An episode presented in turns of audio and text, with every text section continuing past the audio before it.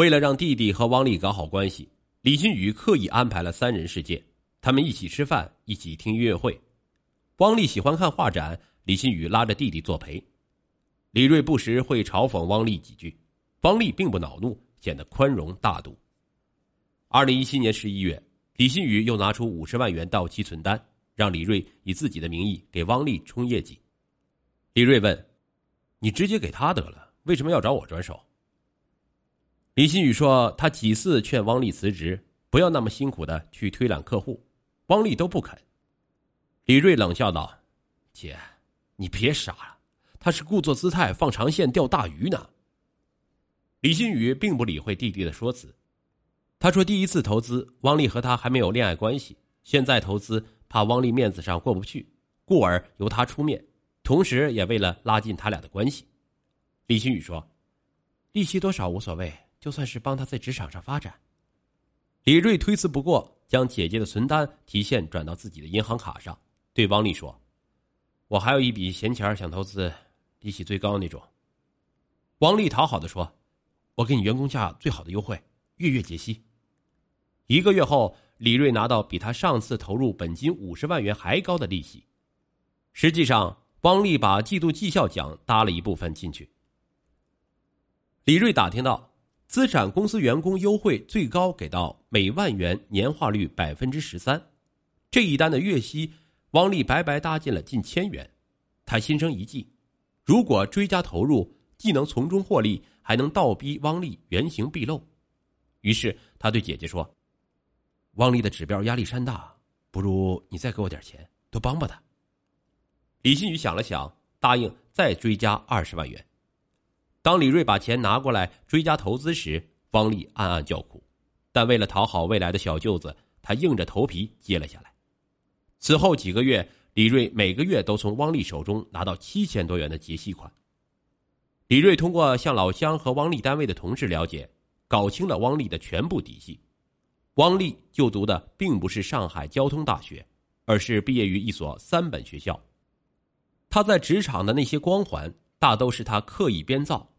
他觉得不能眼看着姐姐掉进软饭男的火坑，但想到还有投资在汪丽的公司里，得先取出来。于是他以刚从静安区租下一处门面开分店为由，要求全部提现。汪丽向副总张卫提出申请，要求兑付李新宇姐弟俩的本息。张卫说：“公司遇到危机，拿不出这么多钱。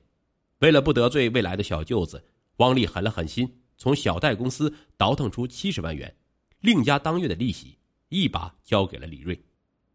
拿回投资款之后，李瑞就在同乡群传播汪丽虚构学历、给客户送假名牌包等消息。汪丽既舍里子又丢面子，再也拉不到投资了。此时，他也找不到张卫，因为资产公司已经倒闭。李瑞还叫了两个投资的朋友，跑到姐姐家里找汪丽闹事儿。李瑞趁机把汪丽从姐姐的房子赶了出去。汪丽深陷困境，她硬着头皮去找李新宇。李新宇同情她的处境，更舍不得和她分手，觉得弟弟做的太过分了，于是他瞒着弟弟拿钱补贴汪丽。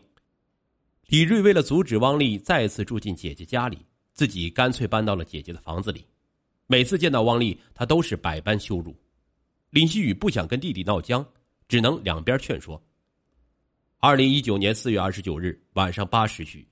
汪丽驾着自己的车去李新宇的店里找他，李新宇不在，只有李瑞在店里。李瑞警告汪丽不要再纠缠他姐姐，并羞辱他吃软饭，竟能吃得理直气壮，毫无男人的廉耻。双方于是发生争执。案发后，据汪丽交代，他出了店，本想开车走人，看到李瑞站在车前，脑子突然一片空白，他猛踩了一下油门，朝李瑞撞去，李瑞被当场撞倒在地。慌乱中，汪丽又将一个骑电动自行车的路过的人撞伤，李瑞被送至医院抢救，汪丽留在现场等候民警处置。经鉴定，汪丽驾驶的车辆在事故发生时的行驶速度是每小时二十七到三十公里。